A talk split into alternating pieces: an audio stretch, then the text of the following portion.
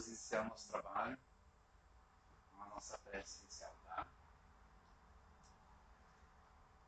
Então rogamos a Deus, a Jesus, todo o amparo, toda a proteção para que os trabalhos da noite transcorram em paz e que todos que aqui chegaram possam encontrar nas palavras de Jesus a motivação, o reforço, a mensagem de que buscam para revigorar as almas, para fortalecer a persistência, para que possamos superar as nossas imperfeições em busca de nos aproximarmos cada vez mais daqueles a quem tanto chamamos nas horas de tanta precisão.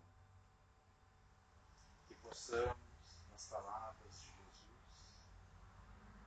serenar os nossos corações, acalmar as nossas almas e, sob amparados da espiritualidade amiga e benfeitora, agradecermos a cada momento aonde estamos, com quem estamos e por quem nós oramos e tanto amamos. Que a paz de nosso Senhor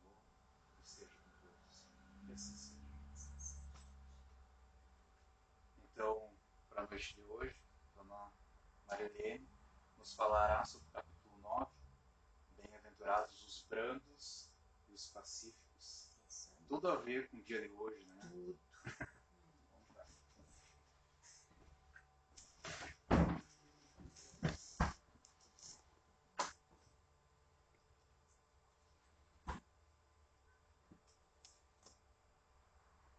Boa noite a todos, que são todos. E que a espiritualidade amiga possa realmente, como sempre, estar conosco e nos auxiliar para que possamos dizer aquilo que é o necessário ser dito. Então, é o capítulo 9, Bem-aventurados os mansos e os pacíficos. Na verdade, nesse capítulo são duas bem-aventuranças, né? os mansos e os pacíficos. Uh, nesse capítulo, nós temos esses seis itens. Na primeira parte, que é a parte fundamental, né, fundamento do Evangelho. Bem-aventurados aqueles que são brandos, porque eles possuirão a terra. Está em Mateus, versículo 4. E bem-aventurados os pacíficos, porque eles serão chamados filhos de Deus. Também Mateus, o versículo 9. Nas instruções dos espíritos, a gente tem então quatro itens: a afabilidade e a doçura, a paciência, a obediência e a resignação e a cólera. Uh, Para preparar esse material de hoje, além do Evangelho, nós utilizamos alguma coisa do Código do Monte, Sermão da Montanha, de Sérgio Lopes. E também é, pegamos um texto que é do Richard Simonetti, do livro A Voz do Monte, para refletirmos algumas questões. Exatamente esse pequeno trecho da obra do Richard Simonetti. Ele fala nesse texto que chama-se Os Herdeiros do Planeta.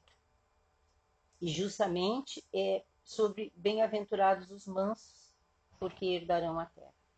Então ele fala nesse texto isso aí. Um navio então esteve perdido por muitos meses, viajando mares desconhecidos. De repente, a tripulação vê, exultante, um morro à sua frente, de onde sobressalta uma forca. Aliviados, os homens exclamam: Graças a Deus, chegamos à civilização. E aí perguntamos: Qual é a ironia desse episódio? Que tipo de sinal deveria representar um mundo civilizado? Com certeza, há, há um, digamos assim, um desviamento, um desvirtuamento do que é dito. Né? Por quê? Porque o que deveria representar a civilização? A civilização deveria representar o desenvolvimento máximo da humanidade, tanto na parte de conhecimento científico, enfim, quanto espiritual. E aí, o que que acontece? Aparece uma forca. A forca representa realmente a civilização. Na verdade, a, essa forca, ela não poderia representar se nós lembrarmos de Jesus. Porque o que, que Jesus nos disse? Que não se pune o criminoso desta forma. Porque o criminoso é um doente. E Jesus diz que os doentes devem ser tratados. Então, a forca representa exatamente isso, né? cometeu um crime, vai pagar pelo crime com a morte. Jesus disse que não era assim. E que não é assim. Então, nós iniciamos por aqui e pensando exatamente no início e no, no que diz aqui o Simonetti também no início, né? É, o que, que significa os mansos herdarão a terra? terra. É, um, é a terra aqui, é um, é um, é um território, é um... O que, que é isso? Aí nós vamos chegar a um pequeno, pequeno fato, assim, vou pegar um fato de, da vida diária pessoa está no trânsito, todo mundo né, correndo, todo mundo com pressa, alguém baixa o vidro, bota a cabeça para fora e xinga todo mundo porque não sai da frente. E aí vamos pensar em duas situações, dois carros que estejam próximos a esse que a pessoa está reclamando. Um observa não é nada com ele, ele segue o caminho dele tranquilo e não é afetado por nada. Outro, mas é isso, mas que barbaridade, por quê, por quê, por quê? E é afetado e é, comigo eu não levo desaforo para casa, não resolver as coisas. São duas situações, diferentes posições de uma mesma situação, melhor dizendo, em que o que, que acontece? Um deles já conseguiu atingir a humildade e por isso não é afetado. O outro ainda não. Então, são situações, estágios diferentes, né? E a gente vai ver então que o que nós vamos falar sobre brandura, sobre mansuetude, tem a ver com a nossa conquista interior. A terra da qual Jesus está falando que nós herdaremos não é nenhum lugar descrito. É a terra do nosso coração, é o nosso interior. Essa é a, a terra que ele está se referindo. E a mansuetude, então, ela vem daí, né? da mansidão, da brandura. E aqui a gente tem, então, peguei né, no uso popular o que, que significa brandura. Facilidade, fraqueza. Brando, hoje em dia, brandura, mansuetude, é, é vista até de certo ponto de uma forma pejorativa, porque brando é quem não corre sangue nas veias. é aquele que tem sangue de barata, é aquele que fica quieto para tudo, aceita tudo, baixa a cabeça. Então, essa pessoa não serve. A pessoa autoritária, sim, essa tem personalidade forte, ela chega e se impõe. O manso, o brando, baixa a cabeça e ouve. Muitas vezes, como a gente diz, não vole em ser. Mas isso tudo é tarefa individual. No conceito, então, original de brandos, mansos, né, no grego quer dizer doçura, tolerância. Em hebraico, doçura. Então, é uma virtude, logo é um ato de força. A doçura é força, é domínio de tudo que é irracível dentro de si mesmo. Olha, quanto é mais fácil a gente se irritar com as coisas e botar para fora e xingar todo mundo e dizer todas as coisas que vêm na cabeça. O difícil é engolir em seco. O difícil é, às vezes, até estar sendo injustiçado e ainda assim manter a calma, a tranquilidade, a mansidão. Toda violência é reprovável desde atos extremos como assassinatos até atitudes de rispidez e cólera para, para com o próximo.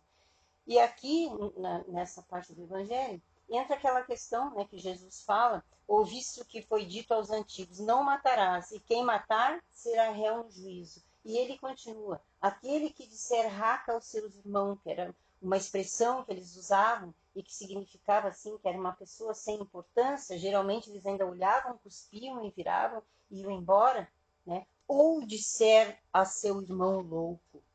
Todos esses serão réus no juízo.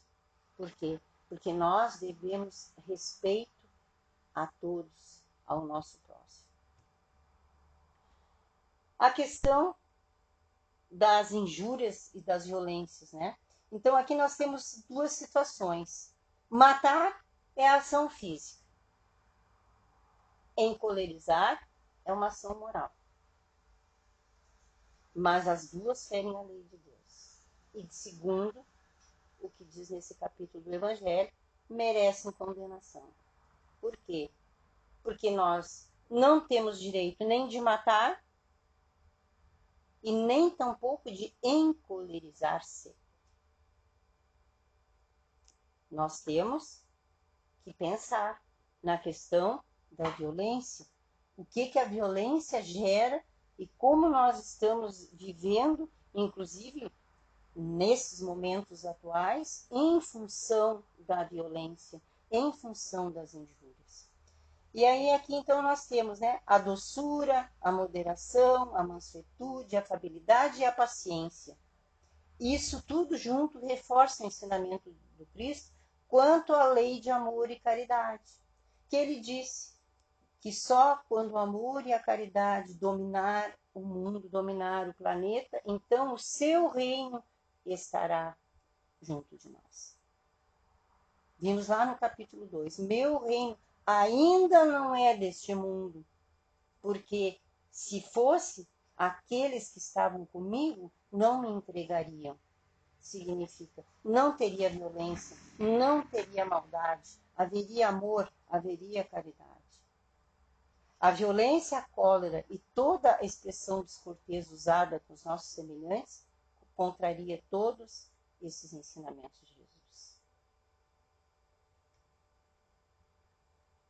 em específico a cólera.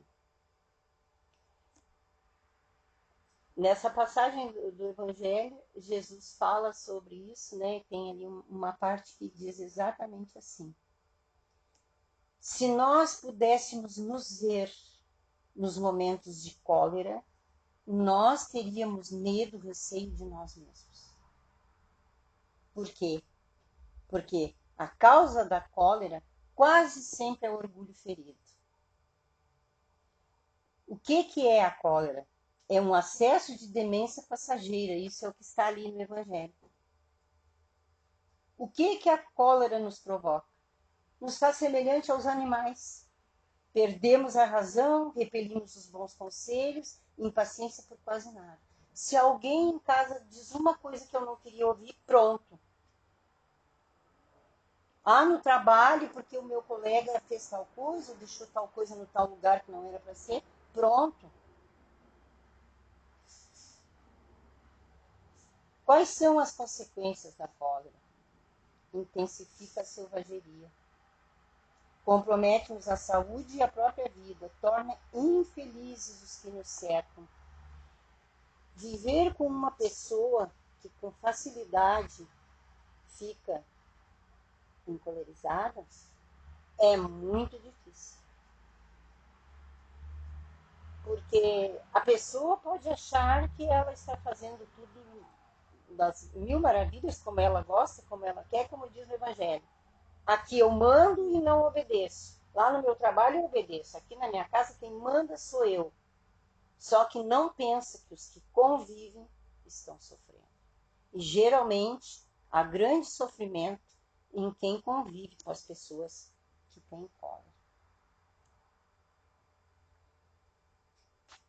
Para Jesus, qual é o homem forte? Aquele que tem uma postura de profundo respeito pelo outro. Tem controle sobre os próprios pensamentos e impulsos. E aqui entra uma coisa interessante. Os mansos são aqueles que se possuem a si mesmos, diz o Sérgio Lopes. E ele diz mais: que somente quem se tranquiliza possui a si mesmo, as suas emoções, ao seu ambiente. É aquele que consegue realmente estar em qualquer situação, por pior que seja, por mais difícil que seja, calmo, em paz.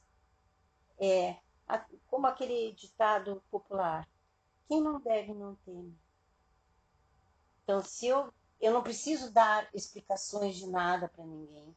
Eu tenho que saber de mim, eu tenho que estar ciente de mim e eu tenho que coordenar a mim mesmo. E aí é a tarefa mais difícil que existe para todos nós encarnados nessa terra. É vencer-se a si mesmo. Essa é a tarefa mais difícil. E é isso que Jesus considera um homem forte aquele que consegue vencer-se a si mesmo, aquele que consegue perdoar, aquele que se defende sem vingança, não responde o mal com o mal, triunfa do mal com o bem. E aqui entra uma questão muito importante que nós nós não temos como desenvolver nenhuma dessas virtudes se nós não tivermos em nós a virtude principal, que é o amor. O amor é o que coordena todas as demais virtudes.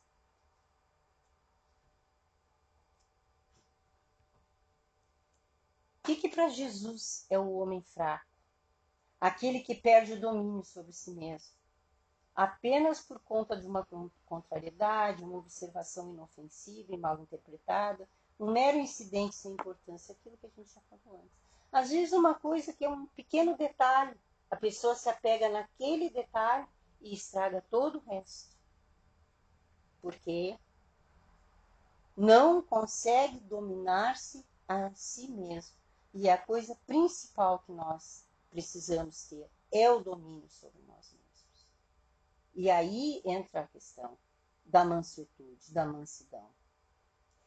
E se nós batalhamos por sermos mansos, nós consequentemente conseguiremos o quê? A paz. Mansos e pacíficos. A mansidão, a mansuetude, ela traz a paz, porque a pessoa é, está ciente de si mesma. É, eu sei quem eu sou, com as minhas qualidades, os meus defeitos, eu me aceito como sou e trabalho e batalho no dia a dia para me melhorar. para ter domínio sobre mim mesmo. Essa é a parte mais importante. Muitos espíritos eles contemplam de perto o cristianismo e convivem com ele sem suspeitarem de que é uma escola de energia. Cristianismo, Cristo. Não estamos falando aqui no espiritismo, estamos falando em cristianismo. Todos os cristãos, eles de perto convivem com as ideias, com os ensinos de Jesus, sem muitas vezes se dar conta que isso tudo é uma escola de energia, onde a gente vai pouco a pouco aprendendo a se melhorar. A mansidão e a humildade, que são inseparáveis, constitui a força de caráter e do domínio do próprio eu. O manso é humilde. As duas coisas andam sempre juntas. Sabemos que não somos nem melhores nem piores do que ninguém, porque somos todos irmãos, somos todos iguais, no sentido de que somos espíritos viajantes do tempo e do espaço, tentando aprender, tentando se melhorar. Então, nesse capítulo 9, Kardec ele, ele tem uma visão que junta a brandura, a mansidão, a afabilidade e a paciência. E diz que elas são mais do que virtudes e leis, porque Jesus transforma isso em lei. São leis, a brandura, a mansidão, a afabilidade a paciência.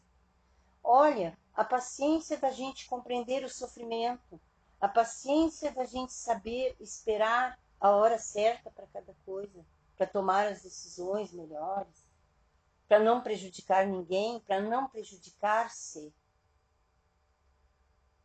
E todas essas virtudes, que são leis, são chaves para a libertação interior.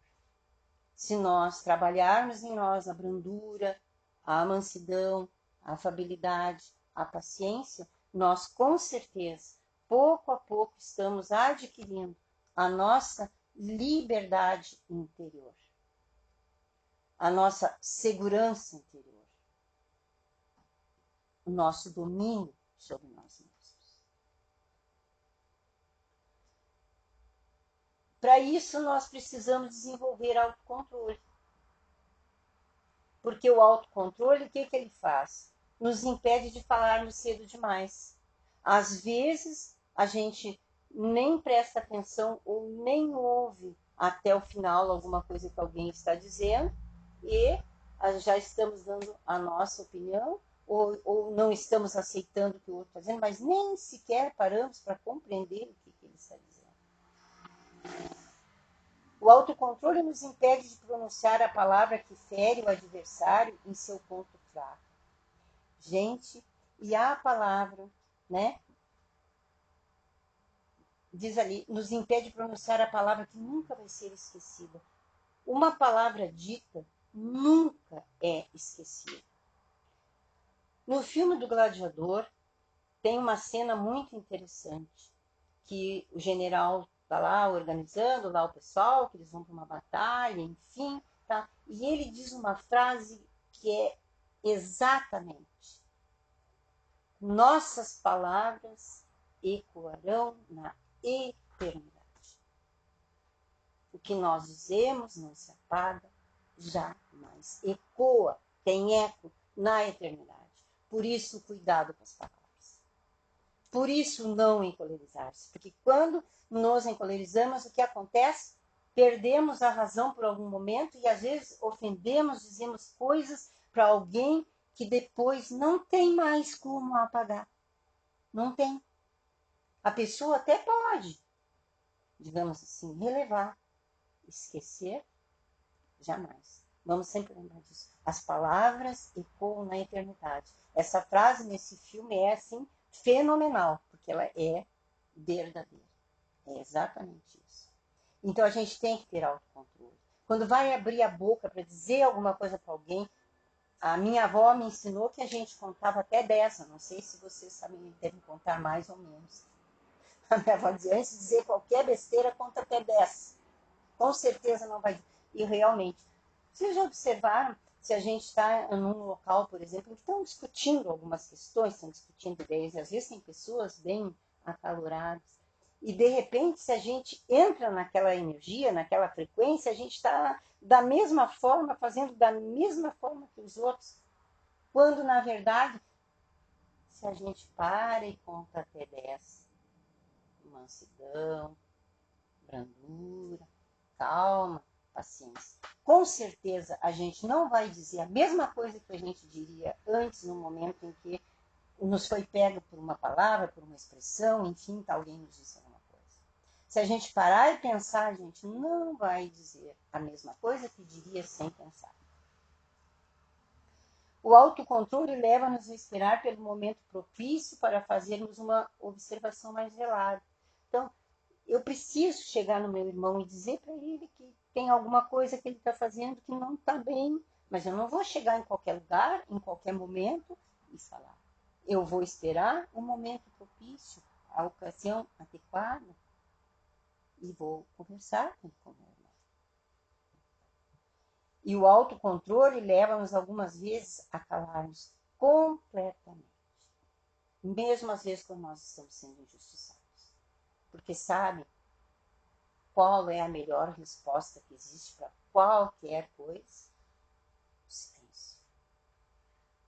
Nada dói mais que o silêncio. Quem de nós não passou por situação de alguém que te ofendeu e muito? E tu só olhou e ficou em silêncio? Teve uma resposta. Se deu resposta, teve outra resposta. Não tem coisa melhor que ficar em silêncio.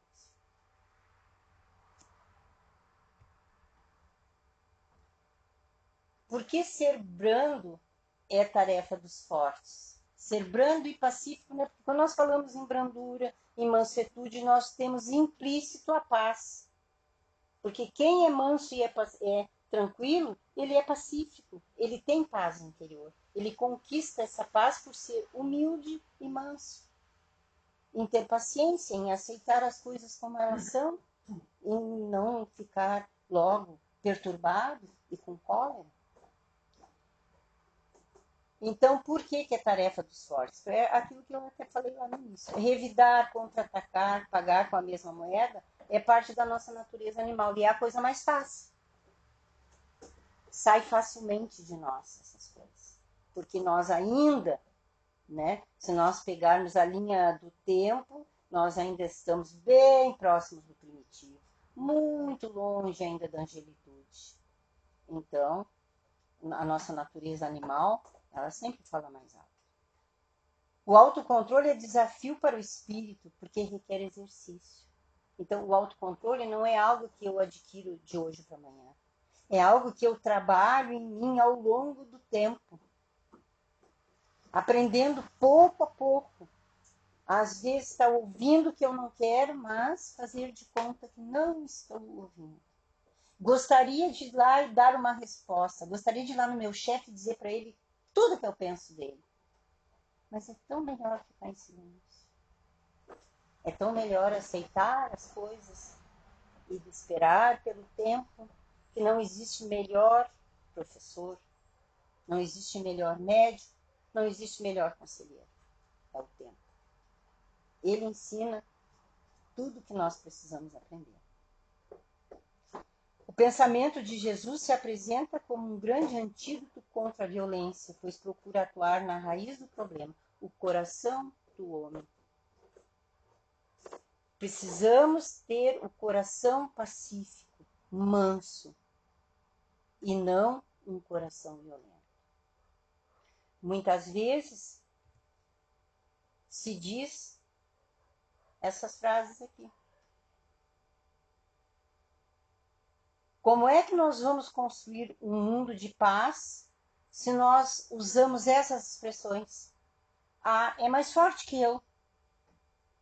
Quando me dou, me dou conta, a besteira já está feita. Eu, às vezes, fico fora de mim.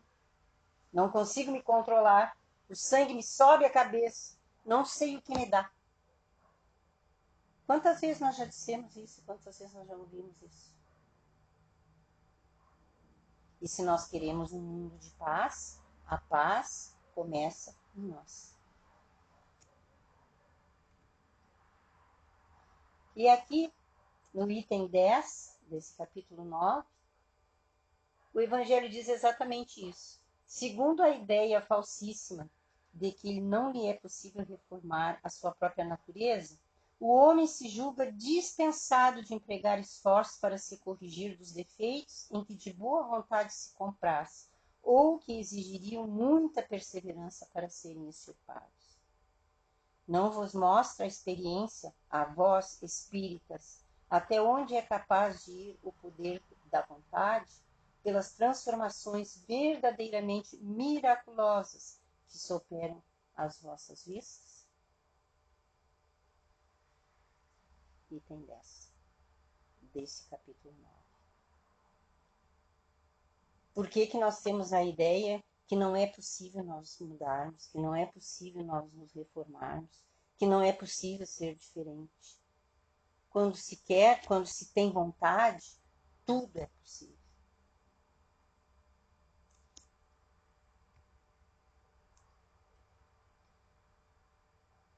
E agora, então, para nós encerrarmos, vamos fazer aqui uma, uma mensagem que nos fala um pouquinho do que nós falamos aqui.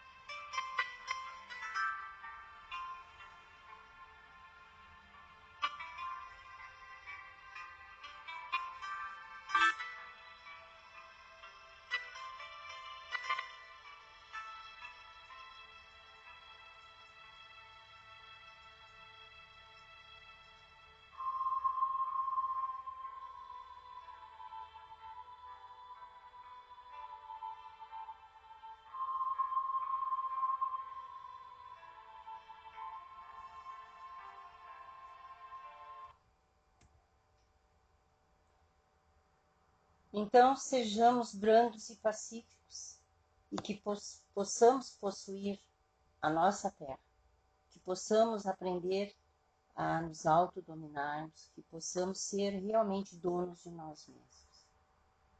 Boa noite, obrigada.